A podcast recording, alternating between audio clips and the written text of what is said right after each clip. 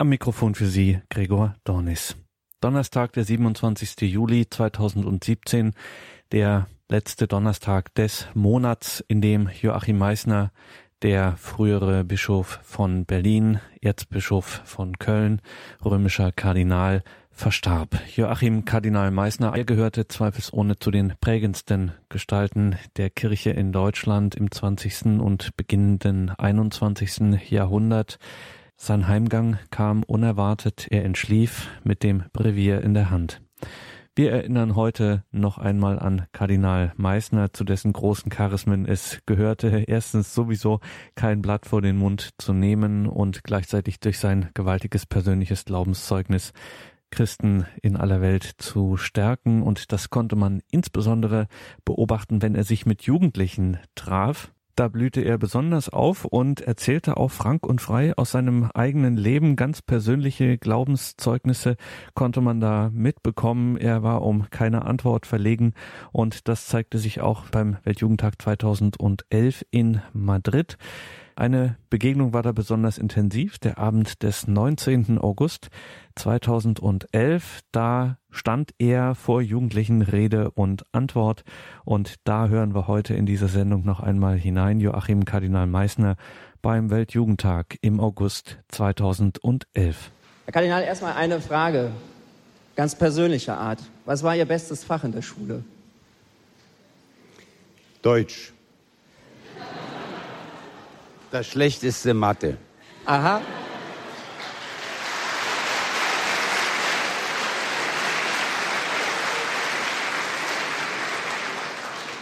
Sie finden hier viele Leidensgenossen. Aber Herr Kardinal, wenn man in Ihre Biografie schaut, dann erkennt man und dann liest man, dass Sie, bevor Sie ins Priesterseminar eingetreten sind, eine Lehre als Bankkaufmann gemacht haben. Wie verträgt sich denn eine nicht so gute Note in Mathe mit Ihrer Lehre in als Bankkaufmann? Das war nur ein Notbehelf. Ich bin 1948 aus der Schule gekommen, aus der Volksschule, aus der Dorfschule in Thüringen, wo wir nach unserer Flucht aus Schlesien hingekommen sind. Und es gab keine Möglichkeit, das Gymnasium zu besuchen. Und da wurde bei uns im Dorf eine Lehrstelle frei in der Raiffeisenbank. Und da ist der Chef zu meiner Mutter gekommen und hat gesagt, ach, ihr Jochen, der könnte zu uns passen wollen Sie denn nicht zu uns in die Lehre geben? Und die Mutter hat gesagt, Junge, geh doch, ehe du hier auf der Straße herumlungerst. Vielleicht, wenn Gott will, dass du Priester wirst, wird sich noch ein Weg geben. Und da habe ich die Banklehre durchgestanden und habe gesagt, ich will nie wieder was mit Geld zu tun haben. Nun bin ich Erzbischof in einer Diözese geworden, die den größten Etat hat. Und in Rom sitze ich in zwei Finanzgremien. Gott macht nie Dummheiten, die bewundern mich immer, dass ich so gut die Bilanzen lesen kann.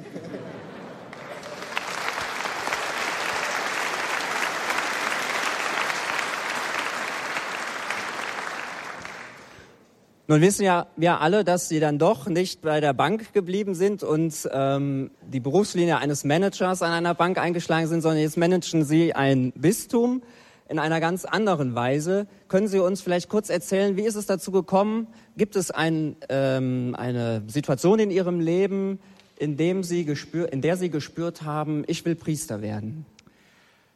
Also ich kann das nicht punktuell sagen, dass ich so ein Bekehrungserlebnis habe, aber ich kann, meine Familie bezeugt das, sagen, wo ich das zum ersten Mal geäußert habe, dass ich Priester werden will. Bin ja nicht in die Schule gegangen. Wir sind mit den Eltern spazieren gegangen. Der älteste Bruder, ich bin der zweite von vier Jungs. Die Kleinen waren noch nicht da. Und da sind wir gegangen im Juni. Und da gibt es auch bei uns, wahrscheinlich hier in Spanien auch, die Sternschnuppen. Und da fiel so eine und da sagt meine Mutter, ihr könnt euch was wünschen, das geht in Erfüllung. Das ist so ein Aberglaube. Und dann kam wieder eine. Und da sagt der Vater, na habt ihr euch was gewünscht? Sag ich, ich ja. Und sagt die Mutter, willst du uns das sagen? Ja, ich will Priester werden. Und da ist er eigentlich immer dabei geblieben. Und insofern, ich habe gar kein anderes Bekehrungserlebnis gehabt, aber ich weiß auch immer, Sie müssen mal denken, ich habe mit zehn Jahren den Vater verloren, die Heimat verloren, die Freunde verloren, die Schule verloren. Was immer gleich geblieben ist und mich reich gemacht hat, ist unser katholischer Glaube. Wer dann in Thüringen der einzige katholische Schüler in der Klasse. Ich hatte nie äh, Minderwertigkeitskomplexe. Wir waren die ersten Katholiken nach der Reformation und da gab es das Sprichwort, nicht, dass sie zum verrückt werden, sie zum katholisch werden. Na, ich habe gleich für unseren Glauben große Sympathien erobert, indem ich alle katholischen Feiertage gehalten habe. Unbefleckte Empfängnis, Heilige Drei Könige, Maria Lichtmess, da haben die Schulkollegen und die Kollegen gesagt, Mensch, der hat aber eine sympathische Religion, wo es so viel schulfrei gibt.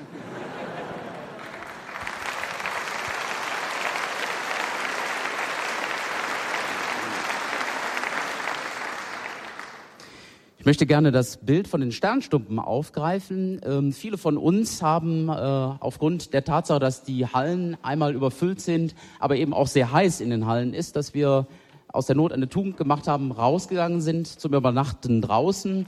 Man hört immer wieder Jugendliche draußen auch spielen, Basketball spielen, sich unterhalten, Musik machen die ganze Nacht. Es ist einfach ganz, ganz viel los. Wir sind ja unter ganz, ganz vielen jungen Menschen. Eine Frage an Sie jetzt ganz spontan beantwortet von Ihnen.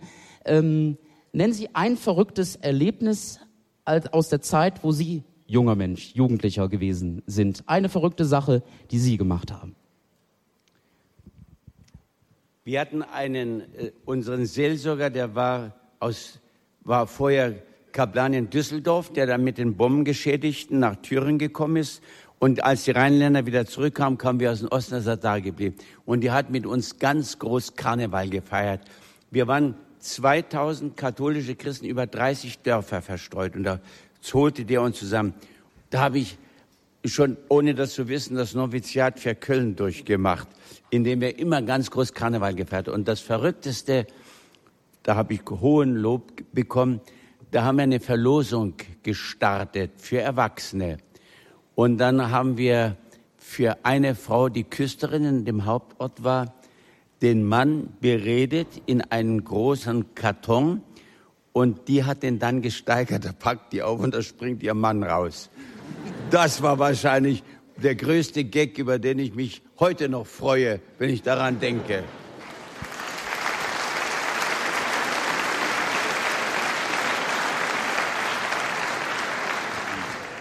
Herr Kanyal, Sie haben gerade selber erzählt, Sie sind aufgewachsen in einer zunehmend areligiösen Welt. Sie sind dann 1975 äh, Weihbischof in Erfurt geworden und mussten dort auch in der DDR zusehen und miterleben, wie das Regime die Ausübung des Glaubens zunehmend äh, unterbindet und aus, auch die Gesellschaft in der DDR zunehmend antikirchlich eingestellt ist. Was hat Ihnen in dieser Zeit Kraft gegeben, dennoch dort Ihren Dienst als Bischof auszuüben? Also das hat mir schon die Kraft gegeben in der Diaspora als Jugendlicher, dass wir verstreut auf die Dörfer als Jugendliche zusammengehalten hatten. Wir hatten keinen Priester oder Gemeindereferentin oder Diakon, der uns hätte zusammenführen. Das haben wir von uns aus gemacht. Wir haben uns in der Woche einmal gesammelt, sind wir zu Fuß gegangen, denn äh, was anderes gab es nicht, Fahrräder hatten wir noch nicht. Das war ganz wichtig, dass wir miteinander über unseren Glauben gesprochen haben. Also äh, diese Gemeinschaft, und das ging dann bis hin auch, auch unsere Bischofskonferenz, wir waren wirklich ein, eine Gemeinschaft, die verschworen, wir haben uns nicht auseinander dividieren lassen. Und vielleicht darf ich nochmal sowas erzählen.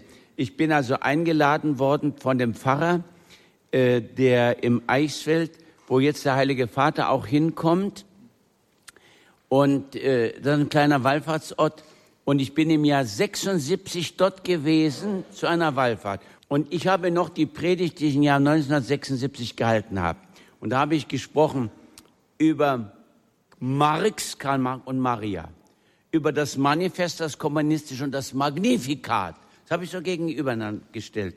Und da sagte dann so ein Bauer am Schluss, Herr Weihbischof, da werden die sie rupfen. Und da bin ich auch geruppt worden, bin gleich dann zum Rat des Bezirkes bestellt worden und wollten mich, mir gedroht, dass sie mich ausbürgern, wenn ich weiter so antisozialistisch rede. Ich, was haben Sie denn? Das sind lauter biblische Texte. Maria, die sagt, die Mächtigen stürzt er vom Thron. Und im Psalm steht, mit meinem Gott springe ich über Mauern. Und das ist alles biblisch, was ich gesagt habe.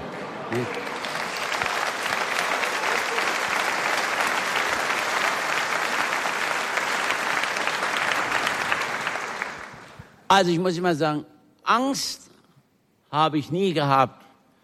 Ich weiß noch, der, bevor ich Bischof war, waren wir bei der Caritas.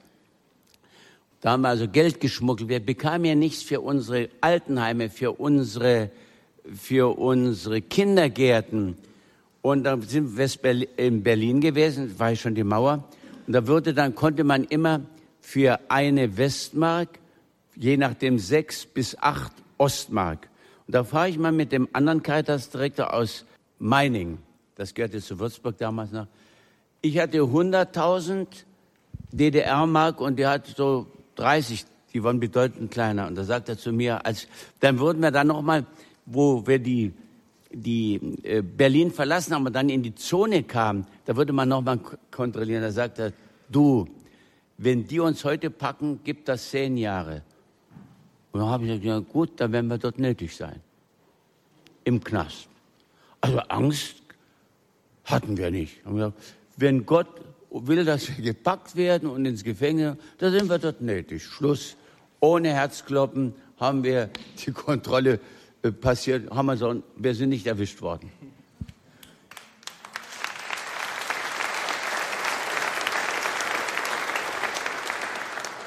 Einige unserer Jugendlichen, Herr Kardinal, haben vorgestern hier in Madrid erleben müssen, dass es auch Gegenwind in der Bevölkerung gibt. Ähm, es gab eine Demonstration, Sie haben davon auch gehört.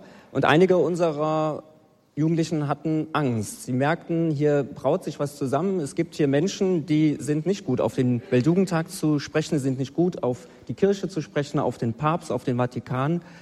Was würden Sie unseren Jugendlichen sagen, aufgrund ihrer eigenen Erfahrungen, wie mit solchen Dingen umzugehen ist. Sie haben gerade schon gesagt, Angst müsst ihr nicht haben. Was gäbe es noch vielleicht einen Ratschlag, mit solchen Situationen umzugehen? Sie erleben es ja nicht nur hier in Madrid, die jungen Leute, sondern auch bei uns zu Hause, dass viele in den Schulen, in Freundeskreisen komisch gucken, wenn man sich zum Glauben bekennt. Also ich habe gestern, wo wir so lange auf den Papst warten mussten und wir saßen so in der prallen Sonne und Kardinäle haben gestöhnt. Ich habe gesagt, Mensch, denkt an unsere Jugendliche, die machen ganz andere Strapazen durch als wir hier.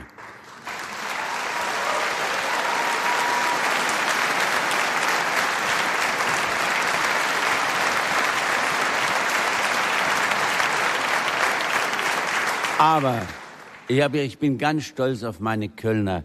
Die sind sogar mit dieser Bande, mit dieser sozialistischen Bande in Konflikt bekommen, wie ich und das so weiß ich, wer noch alles sagt, das sind für mich richtige Glaubenszeugen. Und das ist eigentlich die Realität. So ging es doch Jesus permanent. Und wir müssen uns dran gewöhnen, wenn man im Zeugenstand lebt, wie wir, wir werden das dann ja noch hören, da wird man auch immer wieder kritisch angefragt. Das ist mir viel lieber, als wenn man uns zunickt und Bravo sagt, aber dann so weiterlebt wie bisher. Und darum wollte ich immer sagen, wir haben keinen Grund zur Angst. Ich sage nur eins. Äh, der Kirche ist gesagt worden, am Anfang an, als äh, Jesus von Maria und Josef in den Tempel getragen wird vom Geist, dieser ist gesetzt zum Fall und zur Auferstehung für viele zum Zeichnen widersprochen wird. Wir müssen nur sorgen, dass uns der Widerspruch zu Unrecht trifft. Es gibt doch einen Widerspruch der uns zurecht trifft. Aber wenn das, uns der Widerspruch zu Unrecht trifft, nur weil wir Christen sind, dann muss ich sagen, wie, wie die Apostel, die ausgepeitscht worden sind im Tempel, weil sie sagen, nun haltet den Mund von Jesus Christus und die werden rausgenommen und sind voller Freude, dass sie gewürdigt worden sind, für Jesus verprügelt zu werden.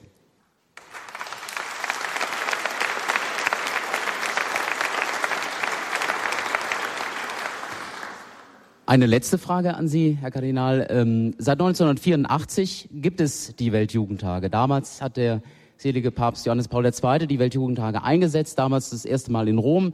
Dann haben Städte gefolgt ähm, wie Częstochow, es war in Denver, es war in Manila, es war in Toronto und natürlich dann als ein besonderes Highlight 2005 bei uns in Deutschland in Köln, danach nochmal in Sydney.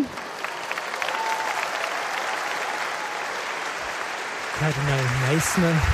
Kardinal Meissner hat bei Köln die Hand. Frage an Sie abschließend. Was erleben Sie als ganz Besonderes an den Weltjugendtagen und an wie vielen Weltjugendtagen haben Sie bis jetzt schon teilgenommen? Also ich habe an allen Weltjugendtagen teilgenommen. Ich gelte hier so.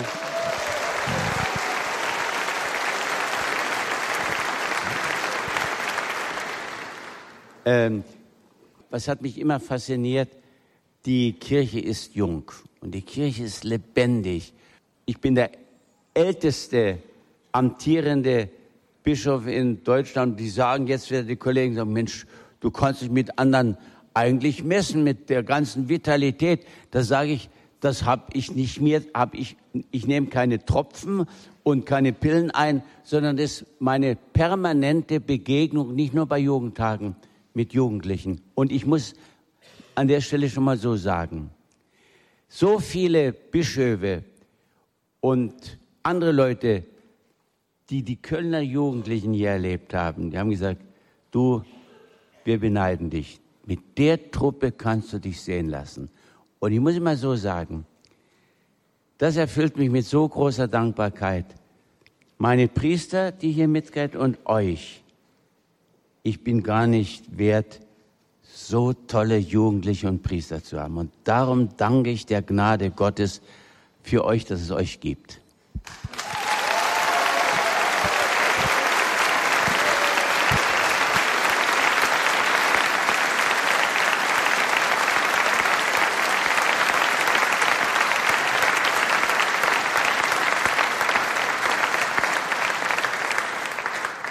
Ja, ganz herzlichen Dank, Herr Kardinal.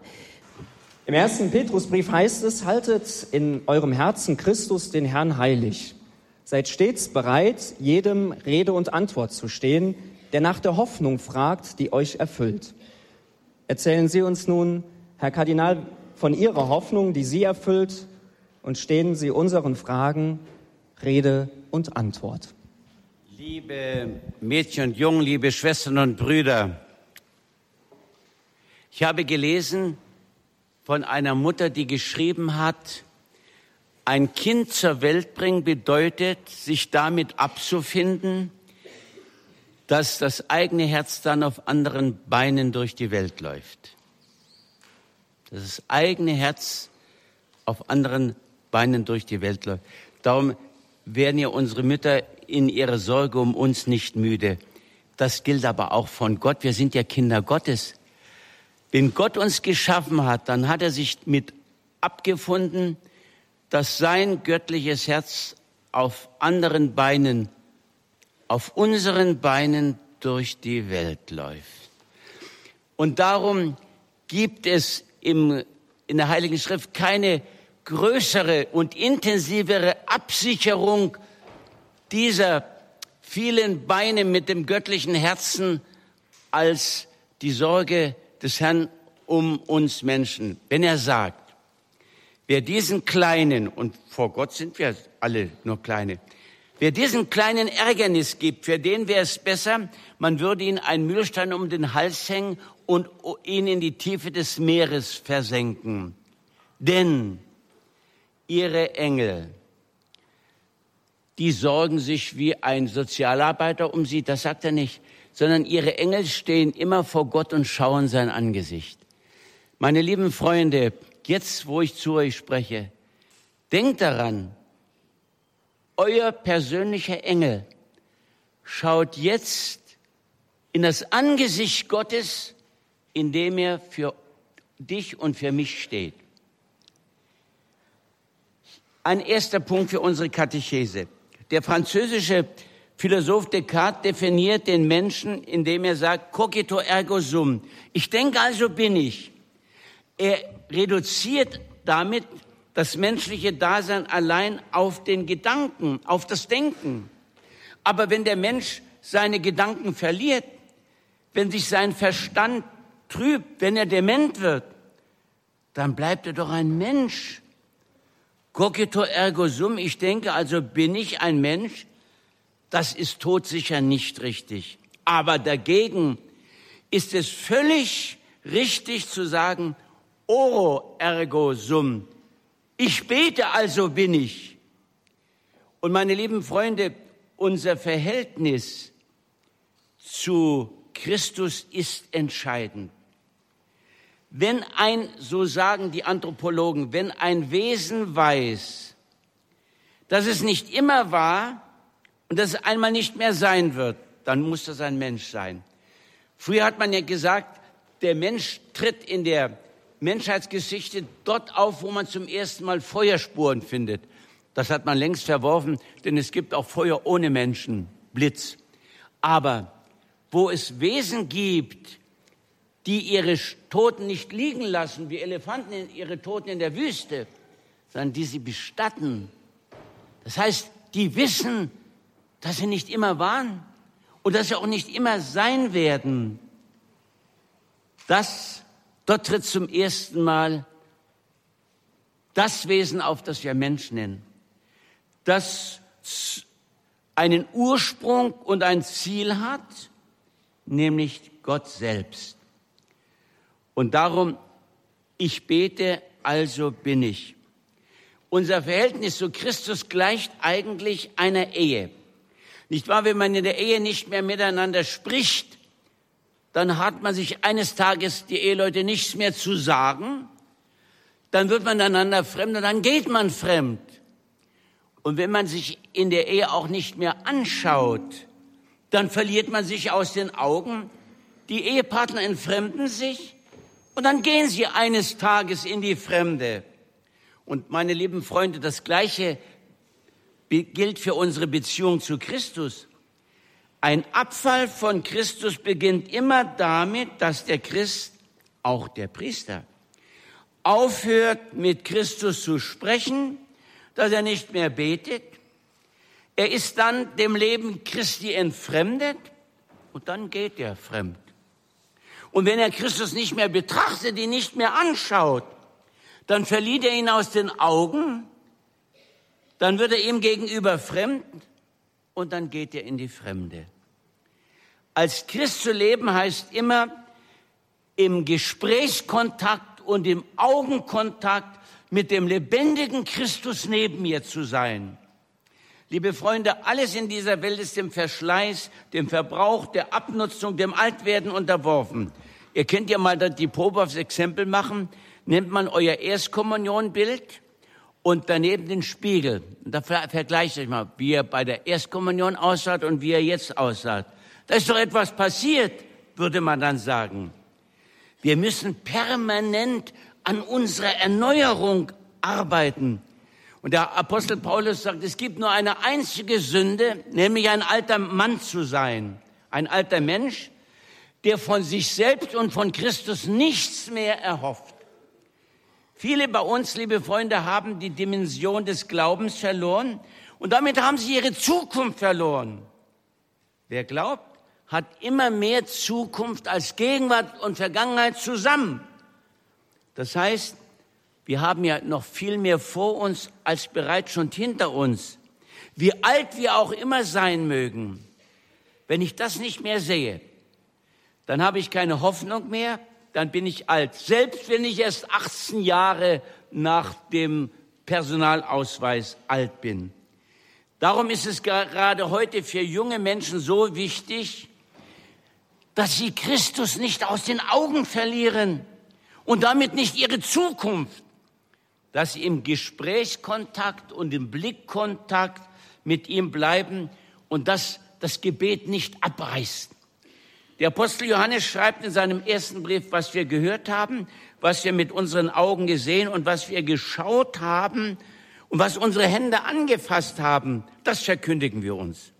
Und damit sind wir beim Thema heute unserer dritten Weltjugendtagskatechese, Zeugnis Christi in der Welt geben.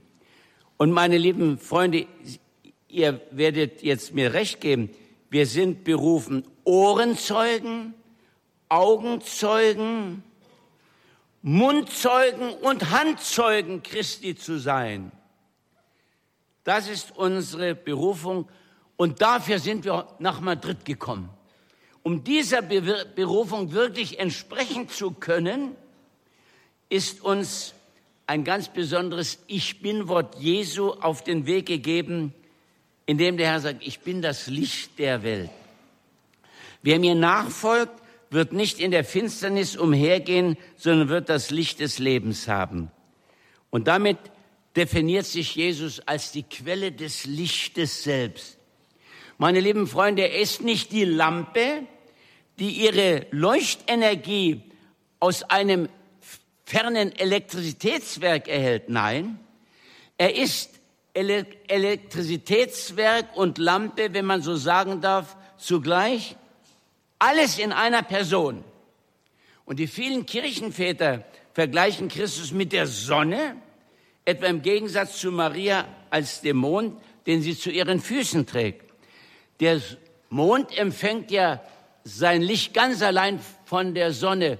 Der Mond reflektiert nur das Sonnenlicht, während die Sonne selbst Ursprung, Quelle, Ausströmen des Lichtes ist. Und darum ist sie das Symbol für Christus. Der Mensch, liebe Freunde, definiert sich heute als aufgeklärt. Wir leben in der sogenannten Aufklärung. Wie er meint und wie schon das Wort sagt, aus den Dunkelheiten und Finsternissen des vermeintlichen Aberglaubens an Gott hat er sich nun frei gemacht und glaubt nur an seine eigene Vernunft. Meine lieben Freunde, er hat gleichsam die Sonne, die Christus ist, mit der Taschenlampe seiner eigenen Vernunft vertauscht. Hochmütig und arrogant nannten die Aufklärer vor 200 Jahren alle gottglaubenden Menschen Dunkelmänner oder Dunkelfrauen. Sie aber waren die Illuminaten, die Erleuchteten, die Aufgeklärten, die das Licht menschlicher Vernunft in die Dunkelheiten göttlichen Glaubens hineinbrachten. Meine lieben Freunde, wo wir damit gelandet sind, das weiß heute jeder. Ich habe das erlitten an meinem eigenen Leib.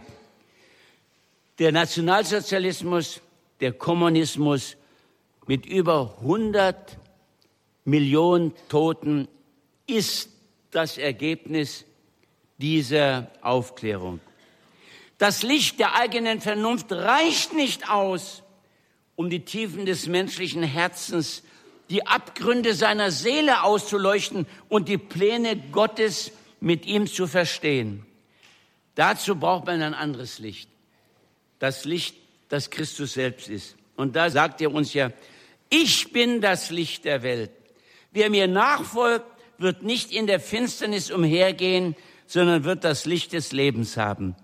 In diesem Sinne definiert die Bibel die Christen auch als Kinder des Lichtes. Nachfolge Christi rettet aus der Finsternis und bringt uns in das unvergängliche Licht. Erleuchtete wissen also, wer sie sind, woher sie kommen und wohin sie zu gehen haben.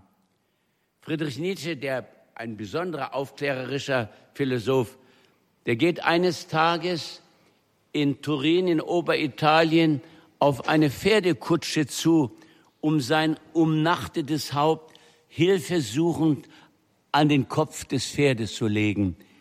Er kannte nicht das Haupt voll Blut und Wunden. Und da musste ein Pferd herhalten. Das ist die tragische Bilanz der Aufklärung. Und drittens, das Licht leuchtet in die Finsternis.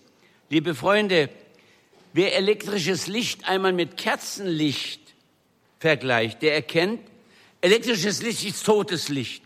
Es blendet den Menschen.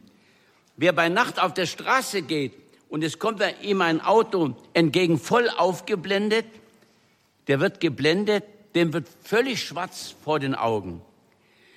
Die Heilige Schrift nennt den Satan den Luzifer, das heißt übersetzt den Lichtträger. Der Satan ist nach der Heiligen Schrift der blendetste von allen Engeln, aber auch der geblendetste von allen Engeln. Und sein Geschäft besteht darin, die Menschen zu blenden, damit ihnen schwarz vor den Augen wird, damit er sie hinters Licht führen kann. Christus, das Licht blendet nicht, sondern es erleuchtet. Er schenkt uns einen Glanz von innen her in die Geheimnisse unseres Lebens, in die Geheimnisse der Welt und des Himmels.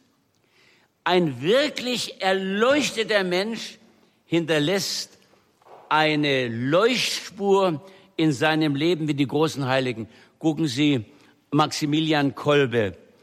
Am 14. August 1941 ist er für den Familienvater in den Hungerbunker gegangen und dann hat man ihn mit der Giftspritze liquidiert. Die Lichter vor seinem Bild an den unseren Altären und Kapellen, die erlöschen nicht mehr. Licht hat die innere Dynamik in sich, sich auszubreiten, die Finsternis zu erhellen. Der wirklich glaubende Mensch, der übt auf lange Sicht eine Ausstrahlung aus, die Christus dem Licht Ausbreitung und Erleuchtung garantiert. Liebe Freunde, Zeugen Christi in der Welt zu sein bedeutet, das Licht unter den Menschen auszubreiten. Die Geschichte liefert uns dafür ausreichende Beweise, dass sich Gott die Verbreitung seiner lichten Botschaft wünscht. Der Christus nachfolgende, gottbezogene Mensch wird zum Partner Gottes selbst. Meine lieben Freunde, überlegt euch mal, wenn es auf der Welt nur einen einzigen Christen gäbe, der das Evangelium ganz lebt, dann müsste die Heilige Schrift, wenn sie auf der ganzen Welt verloren ginge, wieder voll zu rekonstruieren sein aus dem einen Christ, der das Evangelium lebt. Liebe Schwestern, liebe Brüder, der Christ soll nach den Vorstellungen Jesus das Leben gewordene Evangelium sein. Ich frage euch, was wäre in meinem Leben für eine solche Rekonstruierung des Evangeliums her, würde, würde mein Leben hergeben? Die meisten Menschen lesen ja nicht mehr die Heilige Schrift, denn sie kommen mit der lichten Gestalt des Evangeliums nur noch durch uns Christen, durch die wichtigen, wirklich Erleuchteten in Kontakt. Wenn die Menschheit oft nicht mehr an den göttlichen Ursprung der frohen Botschaft glauben kann, dann deshalb, weil es zu viele Christen gibt, die so leben, als sei das Evangelium, zu dem sie sich bekennen, eher eine menschliche Lampe als ein göttliches Licht. Sollte das dagegen selbst nur wenige voll und ganz begreifen und mit ihrem Herzen dahinterstehen, dann muss sich weder Papst Benedikt XVI. um den Erfolg der Neuevangelisierung in Europa sorgen, noch die Welt um ihre Zukunft. In einem schlichten Kanon von Jugendlichen, den wir vor 50 Jahren gesungen haben, heißt es, in der Welt ist dunkel, leuchten müssen wir. Du in deiner Ecke, ich in meiner hier. Viertens. Werfen wir jetzt noch einen Blick auf die brennende Kerze, die in das Dunkel hineinleuchtet. Meine lieben Freunde, die Kerze hat immer das Bestreben, nach oben zu strahlen, nach oben zu leuchten, sich nach oben zuzubewegen. Ihr könnt ja mal das Experiment machen, eine Kerze, eine brennende Kerze auf den Kopf zu stellen. Ja, die, die Kerze steht auf dem Kopf, aber die Flamme macht den Kopfstand nicht mit. Sie muss weiter nach oben flammen und brennen, selbst wenn sie nach unten leuchten möchte. Das geht gar nicht. Das geht von ihrem ganzen Wesen her nicht. Licht schlägt immer nach oben. Licht leuchtet immer in die Höhe. Und das ist mit den Menschen nicht anders, denn wir sind ja doch als Ebenbilder Gottes erschaffen. Darum kann ein Mensch nie ohne Gott leben.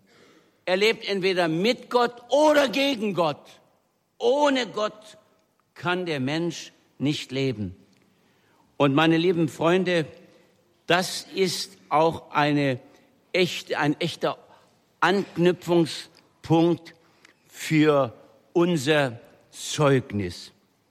Denken wir daran, in jedem Menschen brennt das Licht seiner Gottebenbildlichkeit, die immer wieder über sich selbst hinausreißt in die Höhe, so wie die Flamme der Kerze nach, nicht nach unten ausschlagen kann, selbst wenn es das möchte. Das ist ein großer Trost für uns. Und darum ist jeder Mensch bekehrungsfähig, wenn wir nur die Asche seiner Gewohnheiten vom Feuer hinwegfegen und das Bild seiner, das Feuer seiner Gottebenbildlichkeit entfachen. Alle Sehnsucht des Menschen spricht sich letztlich in der Gegenwart Gottes, in der Gegenwart noch Gott aus. Unser persönliches Glaubenslicht bleibt auch nur erhalten, indem wir es weitergeben. Meine lieben Schwestern, liebe Brüder, das ergreift mich immer in der Osternacht, wenn wir im dunklen Kölner Dom mit der einzigen erleuchteten Osterkerze hineinziehen und der Diakon dreimal ruft Lumen Christi, das Licht Christi. Dann entzünden alle Gläubigen in dem dunklen Dom an der einzigen Flamme ihre Osterkerzen. Und wenn die Kerze am Altar angelangt ist, ist der ganze Dom mit dem Licht von der einen Kerze erleuchtet. Das ist unsere Berufung. So wie die Diakon das Licht Christi hineinträgt in die Dunkelheit, so müssen wir das Licht Christi hineintragen in unsere Umwelt. Das heißt, für Christus Zeugnis geben. Und dann, meine lieben Schwestern und Brüder, ist gar nicht so schwer. Ich habe das immer in meinem Leben so erfahren, dass die Leute sagen, sage mal, entweder ist der verrückt, der Meißner, oder es gibt Gott. Wenn sich mein Leben als Christ lohnen würde, ohne dass es dann den Himmel gibt und dass es Jesus Christus gibt, da habe ich noch nicht angefangen, ein Christ zu sein. Wir, unser Lebensstil muss einfach für anderen Fragen aufwerfen, die sich positiv nur beantworten lassen, wenn es Jesus Christus gibt. Und hier zum Beispiel ist ja der hohe Wert des Zölibates. Und in der, wirklich in der Tat, entweder gibt es Jesus Christus oder ich bin verrückt. Eine andere Alternative gibt es nicht. Wenn es Jesus Christus nicht gäbe, hätte ich geheiratet. Aber dieses Ärgernis praktisch der Welt zu geben, das muss es im Leben jedes Christen geben. Es muss einen Rest geben, der nur plausibel ist, wenn es Jesus Christus gibt.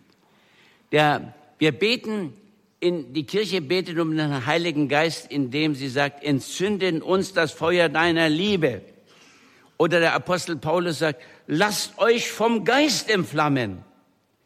Was unsere Kirche nötig für ihren Weltdienst ist, sind solche glühende Zeuginnen und Zeugen Jesu Christi, von denen etwas ausgeht. Als heilige Ignatius von Loyola, der Gründer des Jesuitenordens, die ersten Patres hinausschickte, sagt er ihnen, geht und zündet die Welt an. Franz Xaver, der Weltapostel, war mit darunter. Und darum wird er immer dargestellt mit einer Weltkugel in der Hand, die brennt vom Licht die Christi. Am liebsten würde ich das auch sagen, wenn wir wieder von Madrid nach Hause gehen.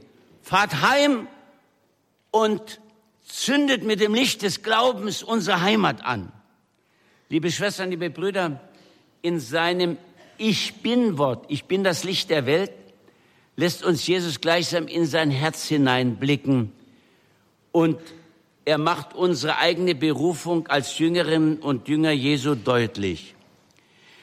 Er, die Kirche sagt, im Himmel ist ein brennender Feuerofen der Liebe. Das heißt, er hat uns gezeigt, dass er das Licht der Welt ist, dass wir aber hinauszutragen haben, gemäß dem schon zitierten Wort, in der Welt ist dunkel, leuchten müssen wir, du in deiner Ecke, ich in meiner hier. Fünftens. Liebe Freunde, Jesus hat sich den Aposteln nicht als einer gezeigt, der ihnen etwas von Gott erzählen kann, sondern er hat sich ihnen als Gott selbst gezeigt, der ihnen zum Beispiel in seiner Passion gegenübertritt. Wie Jahwe dem Mose gesagt hat, ich bin der ich bin, so sagt er den Aposteln einfach, ich bin's. Das ist heute für unseren Glauben die entscheidende Frage. Ist Jesus Christus Gott oder nur ein begnadeter Mensch? Ist Jesus Christus Gott, dann hat die Kirche recht, wenn sie sich als fortlebenden Christus definiert, das heißt als eine gottmenschliche Institution, dann ist es richtig, dass der Papst in Glaubenswahrheiten unfehlbar ist. Dann ist es richtig, dass in der Eucharistie wirklich und Wahrheit Christus gegenwärtig ist. Dann ist es richtig, dass der Mensch in Jesus Christus eine unbegrenzte Zukunft hat durch die Teilnahme am göttlichen Leben, die durch uns durch Taufe, Firmung und Eucharistie geschenkt worden ist. Ist Christus aber nur ein Mensch, dann sind seine Ich bin-Worte eine maßlose Arroganz und eine geniale Täuschung. Dann ist die Kirche wirklich nur menschliches Werk, das nicht die Zeit überdauern wird. Wir können uns gar nicht klar genug diesen Zusammenhang vor Augen stellen. Christus, der Sohn des lebendigen Gottes, die Kirche, der fortlebende Gottessohn auf Erden, der Christ, du und ich, der vergöttlichte Mensch. Christus kann nur von sich sagen, ich bin das Leben. Wir dagegen können immer nur sagen, ich habe das Leben empfangen von Gott, dem Schöpfer, und von dem Sohn Gottes, dem Erlöser. An Christus hängt unser ganzer Glaube, unsere ganze Existenz. Das Fazit dieser Gotteserkenntnis formuliert die große heilige Theresia in dem berühmten Wort, nicht soll dich ängstigen, nicht sich erschrecken, alles geht vorüber, Gott allein bleibt derselbe, alles erreicht der Geduldige und wer Gott hat, der hat alles, Gott allein genügt. Spanisch, so dio basta, Gott und basta. Liebe Freunde, wie sich Gott vor Mose im brennenden Dornbusch im Alten Testament offenbart hat, so hat sich Gott im Neuen Testament in Christus offenbart. Wo er sich zeigt, dort wächst das Vertrauen in den Herzen der Menschen zu diesem gegenwärtigen Gott mit einem menschlichen Gesicht. Und dort findet alle, schwindet alle Furcht und Angst, selbst vor dem, was auch gelegentlich wie ein Gespenst aussehen kann. Denken Sie vorgestern an das Evangelium. Jesus wandelt auf dem See. Die Apostel haben Angst und halten ihn für ein Gespenst. Das gibt es, dass Jesus uns begegnet mit etwas, was uns ängstigt, das fast wie ein Gespenst aussieht. Und der tapfere Johannes, der 23., der Papst sagt, wer glaubt, zittert nicht und der wankt nicht. Und darum trifft die Apostel immer wieder der Vorwurf Jesus, Warum habt ihr denn so eine Angst, ihr Kleingläubigen? Und die kleine heilige Theresia spricht dieselbe Wirklichkeit in einem ganz anderen Bild aus, indem sie sagt, was mich im Leben auch alles trifft, es ist immer die gütige Hand Gottes, die mich ergreift. Aber Herr, deine Hand hat drei verschiedene Handschuhe. Oft einen eisernen Handschuh, der sich kalt und hart anfühlt und unter dessen Druck ich manchmal aufschreien möchte. Dann trägst du mitunter auch einen Lederhandschuh, der glatt, kalt und gefühllos ist. Man friert dabei, wenn uns deine Hand mit dem Lederhandschuh anrührt. Und dann trägst du mitunter auch einen Samthandschuh, der sich weich und wärmend um unsere Hand legt. Letzteren Handschuh, Herr, scheinst du sehr zu schonen, während Handschuh Nummer eins und zwei häufiger von dir gebraucht wird. Wahrscheinlich sind sie widerstandsfähiger. Gib mir aber, Herr, die Gnade, dass ich immer, dass ich ab und zu deinen Handschuh, welcher es auch immer sei, von deiner Hand abziehen darf, um deine Hand dankbar und liebevoll zu küssen, weil es immer gut ist, wenn deine Hand nach meinem Leben greift, ganz gleich mit welchem Handschuh. Darum sagt der Herr auf dem See, habt Vertrauen, fürchtet euch nicht, ich bin's. Es ist seine Hand, die nach uns fasst. Liebe Schwestern, liebe Brüder, unter so vielen Menschen ist uns Christus zur lebendigen Wirklichkeit geworden. Wir können einfach dieses Geschenk nicht für uns behalten. Ich muss es frei bekennen, ich würde platzen, wenn ich nicht anderen etwas von der Freude an Gott, von der Faszination Christi weitergeben könnte.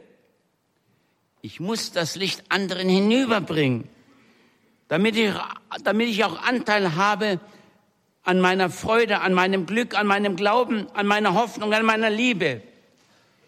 Ich muss anderen zur Christusglücklichkeit verhelfen. Herr, lass mich nicht schuldig werden an dir und deinen anderen Menschenkindern, indem ich deine Reichtümer für mich selbst behalte, indem ich zum Endverbraucher deiner frohen Botschaft werde, die mir doch gegeben ist, um sie weiterzugeben.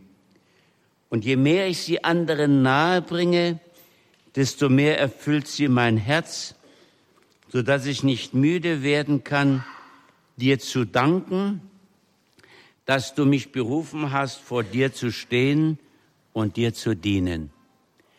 Denken Sie noch mal an das erste, was ich Ihnen gesagt habe, was ich euch gesagt habe. Die Mutter sagt, ein Kind das Leben schenken bedeutet einverstanden sein, dass mein Herz nun mit anderen Beinen durch die Welt läuft. Dieses große Wagnis hat Gott ein, ist Gott eingegangen, als er mich ins Dasein rief.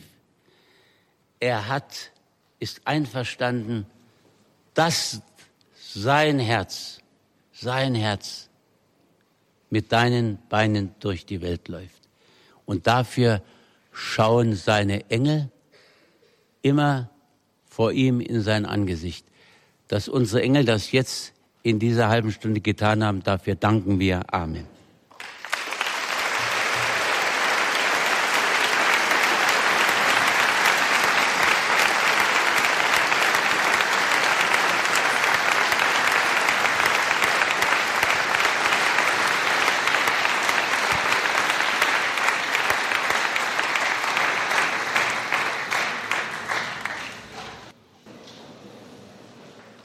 Also ich stelle eine Frage, die sich ein paar Leute gestellt haben in meinem Umkreis, während wir uns unterhalten haben. Und zwar geht es darum, also es ist ein Punkt in Ihrer Ansprache.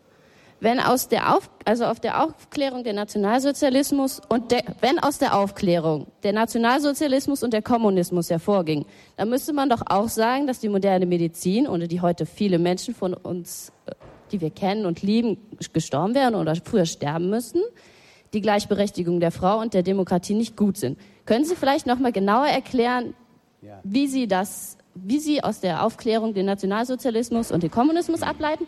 Und Sie sollen ein bisschen lauter sprechen, damit alle Sie hören.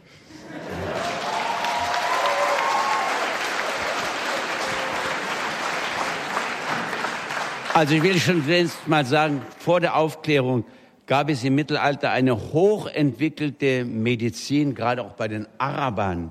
Ja, also die Sie, das Beispiel jetzt, dass die Medizin eine Folge der Aufklärung ist, das, das stimmt nicht ganz. Aber ich will Ihnen gleich eine, eine Antwort geben. Gucken Sie mal, warum hat denn Hitler vier Millionen Juden umbringen lassen?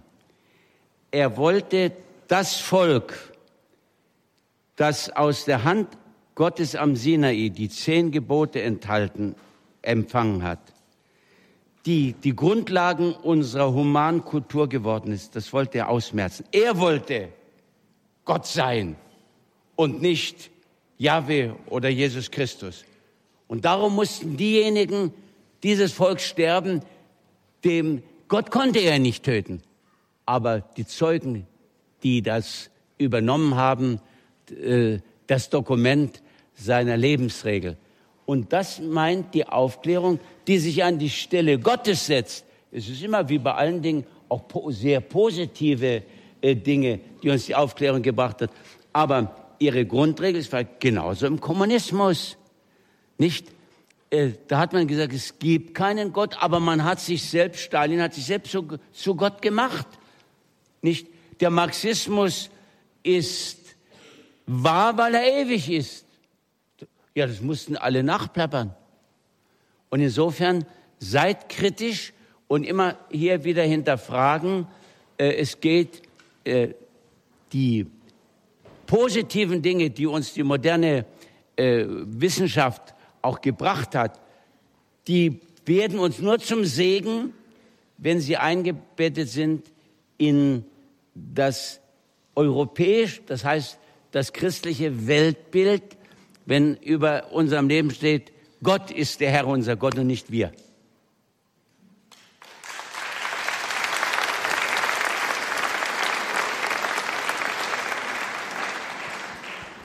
Ja, da würde ich ganz gerne direkt anschließen. Mich hat dieses Bild, dieses Bild Sonne, Mond fand ich interessant von Ihnen, dass, ähm, die, dass Christus die Sonne ist und dass Maria wie der Mond ist. Und dadurch, dass die Kleriker sozusagen Repräsentanten Christi sind, sind sie dann die Sonne und wir Frauen, die maximal Repräsentanten Maria sind, sind wie der Mond. Das, ich meine, ich finde, das könnte jedem klar sein, dass Sonne warmes Licht sendet und ähm, wärmt und Licht gibt und Mond maximal das kalte Licht reflektiert. Und dann verstehe ich nicht, wie das dann noch eine Gleichberechtigung ist. Ich will Ihnen das gleiche mal sagen, das hat mit der Frage überhaupt nichts zu tun. Das wundert mich, dass es sofort immer Gleichberechtigung auf Gleichberechtigung. Mein Gott, wir sind Kinder Gottes. Ich habe noch nie daran gezweifelt, dass wir nicht gleichberechtigt sind.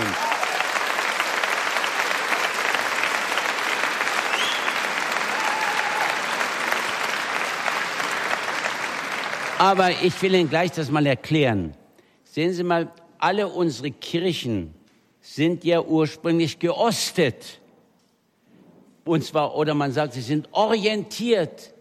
Orients ist der Osten, wo die Sonne aufgeht. Ex Oriente Lux, aus dem Osten kommt das Licht. Und darum mussten alle Kirchen geostet werden. Und darum waren auch alle Frauen und Männer beim Gottesdienst geostet. Es gab keine Zelebration zum Volk hin. Der Priester genauso, der Ministrant wie Frauen und Männer.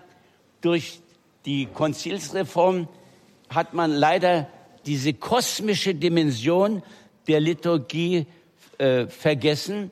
Und darum, ich mache zum Beispiel in der Erzdiözese Köln, wenn man Kirchen wieder äh, modernisiert, dass man sagt, ich möchte, dass eine Zelebration nach beiden Seiten möglich ist.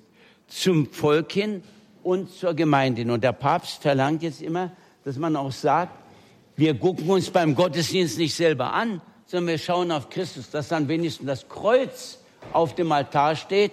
Und zwar, dass der Zelebrant das Kreuz anschaut und die Gemeinde das Kreuz ausschaut. Wir sind also beim Gottesdienst orientiert auf Christus, der das Licht ist. Und jetzt nochmal von meinen Bild, Bilder sind auch immer nur begrenzt. Ähm, man hat immer gesagt auf, Entschuldigung, auf Maria, dass man sagt, Maria, du bist voll der Gnade. Nicht aus sich selbst, sondern aus, aus Christus, wie wir alle. Zum Beispiel der Kölner Dom. Der ist der Ostchor Petrus geweiht, der Westchor Maria. Und in, in den mittelalterlichen Kirchen hatten sie immer gehabt, man wegen in Erfurt, und ich denke den Domberg, den Marienberg und den Petersberg daneben. Die Kirche hat zwei Grundelemente. Das Amt Petrus und das Charisma Maria. Und das Charisma zeigt dem Amt, in welche Richtung es zu gehen hat. Und das Charisma muss sich auch immer umgucken, dass das Amt auch hinterherkommt. Zum Beispiel der berühmte Osterlauf in, äh, am Ostertag. Johannes und Petrus sind unterwegs. Sie haben gehört, der Herr sei auferstanden. Johannes ist Vertreter des Charismas, Petrus der Vertreter des Amtes. Jetzt, Petrus kommt gar nicht mit, sondern Johannes springt voraus. das ist keine Milieubestimmung, das ist eine theologische Aussage. Das Charisma ist immer schneller als das Amt. Und das Charisma gibt die Richtung an. Der arme Petrus, der darf gar nicht so schnell gehen. Der muss ja mit dem letzten der Fußkranken aus seiner Herde mit am Ostergrab erscheinen. Ich muss mich dauernd auch umgucken, ob die und die nachkommen. Äh, Johannes geht aber nicht in das Ostergrab rein. Da hat Petrus einen Vorrang. Es geht das Amt und dann amtiert er.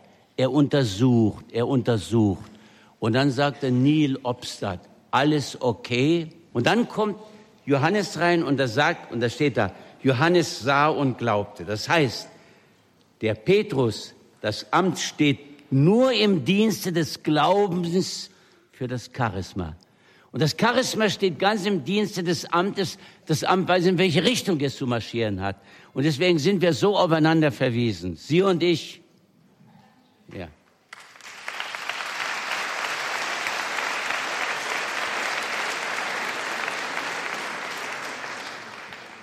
Ähm, ich hätte eine Frage, die sich darauf bezieht, was Sie in den letzten Tagen auch schon in Barcelona immer wieder gesagt haben, nämlich, dass wir Christus glücklich sein sollen und Sie haben viel von der Christusglücklichkeit geredet. Können Sie erklären, was genau Sie darunter verstehen und wie wir es werden können, beziehungsweise mehr werden können?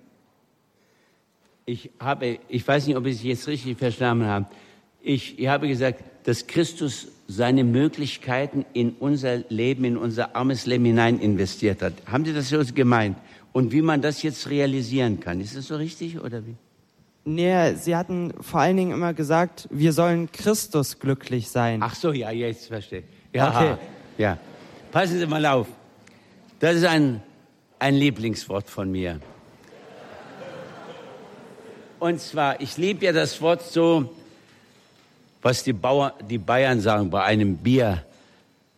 Die sagen nicht, du bist ein Saupreis, sondern sie sagen, sei kreuzfidel. Fidel hat eine dreifache Bedeutung. Fidel heißt gläubig, glücklich und treu. Und Christus macht einen einfach glücklich. Also ich möchte euch, liebe Schwestern, es ist gut, dass du die Frage nochmal bringst. Wenn man, man ist schon manchmal auch traurig, das geht mir auch so. Aber wenn das eine Dauereinrichtung wird, in ein Dauerzustand, da musst du dir helfen lassen, dann hast du Christus aus dem Blick. Christus will uns selig machen. Die Seligpreisungen sind doch das Zentrum des Evangeliums. Wir sagen immer, wie du mir, ich, so ich dir. Und die Seligkeiten sagen, nein, wie Gott mir, so ich dir. Und dieser Gott ist hingerissen von dir, deswegen sagt er, ich, dich nenne ich nicht mehr Knecht, sondern du bist mein Freund. Und zum Donnerwetter, wenn ich da nicht wenn da nicht mein Puls höher, höher schlägt, ein bisschen Christus glücklich bin. Und denkt immer daran, das Schaufenster, ich werde in der Predigt etwas sagen, unseres Herzens ist unser Gesicht. Und wenn ihr früh, ich sage da nochmal in der Predigt was dazu, ihr, ihr guckt immer alle Namen, auch die Mädchen auch richtig, die Jungs sollen das auch tun, in Spiegel, ob der Kopf in Ordnung ist. Guckt auch, ob das Gesicht in Ordnung ist. Ich habe äh, gehört mal von einem alten äh, Benedikt, äh, Benediktiner ab, der gesagt hat, also wenn ich an euch vorbeigehe, sollt ihr wieder den alten Brauch aufgreifen und meinen Absring küssen. Da gibt's immer 300 Tage Ablass. Und da sagt ein alter Ab zu seinem Nachbarn, du, wenn ich unseren Abt ankommen sehe mit dem Gesicht, da sage ich meinem Jesus Barmherzigkeit und habe einen vollkommenen Ablass. Nicht? Okay. Sei Christus glücklich.